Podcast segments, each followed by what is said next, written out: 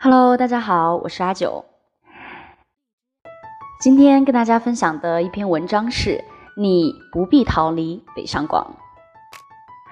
自打周伟老师下线后，明星们纷纷亲自下场撕逼，没有中间商赚差价，撕逼更良心。各种八卦新闻高潮迭起，环环相扣，精彩纷呈，到处洋溢着吃瓜的气息。尤其是最近啊，刚刚结束的年度大戏《见什么思迁》，让我见证到了朋友圈从批量转发薛之谦和你分手是真的，忘不了你也是真的，到批量删除并重新转发。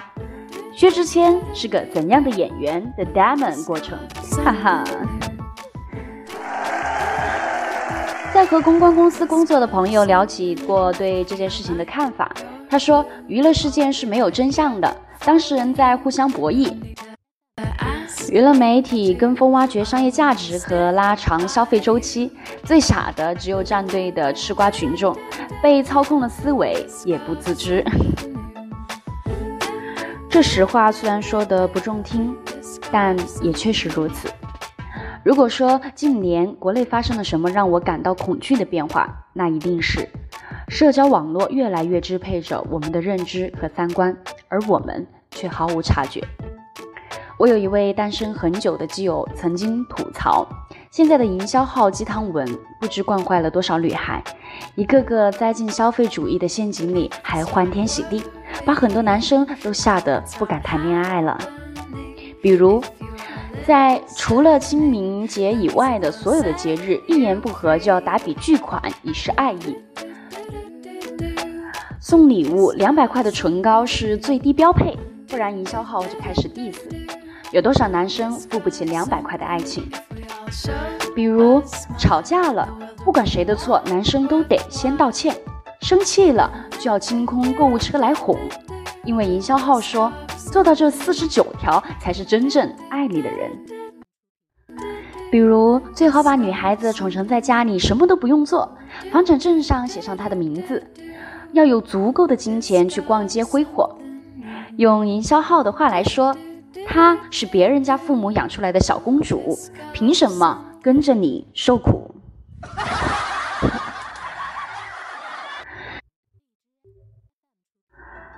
听到基友的控诉时，我非常的感慨，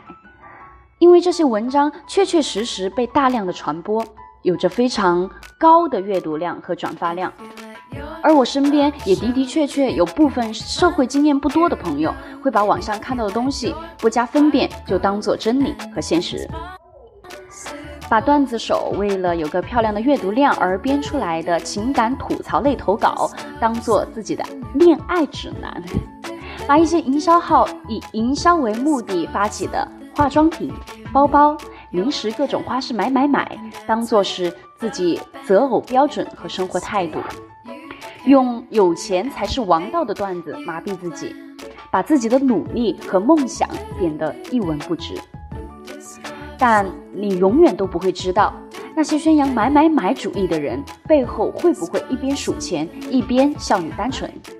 那些教你怎么去谈恋爱的人，背后是不是也同样找不到对象？从我们做公众号开始，作为编辑的我就一直提醒自己，我所表达的观点和内容可能会影响几十万或者是几百万个读者的人生，所以每一篇文章都写得无比谨慎。我有一位大学同学。偶然在朋友圈看到了一篇被转疯了的文章，名字叫做《有位北京姑娘辞去工作，在大理买下了一家客栈》。文章里的生活看上去令人无比的羡慕：种花、养草、看书、喝茶，没有喧嚣，没有无休止的工作压力。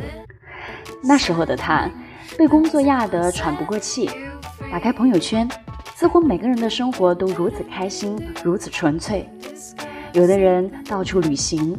有的人升职加薪，有的人拍照晒娃，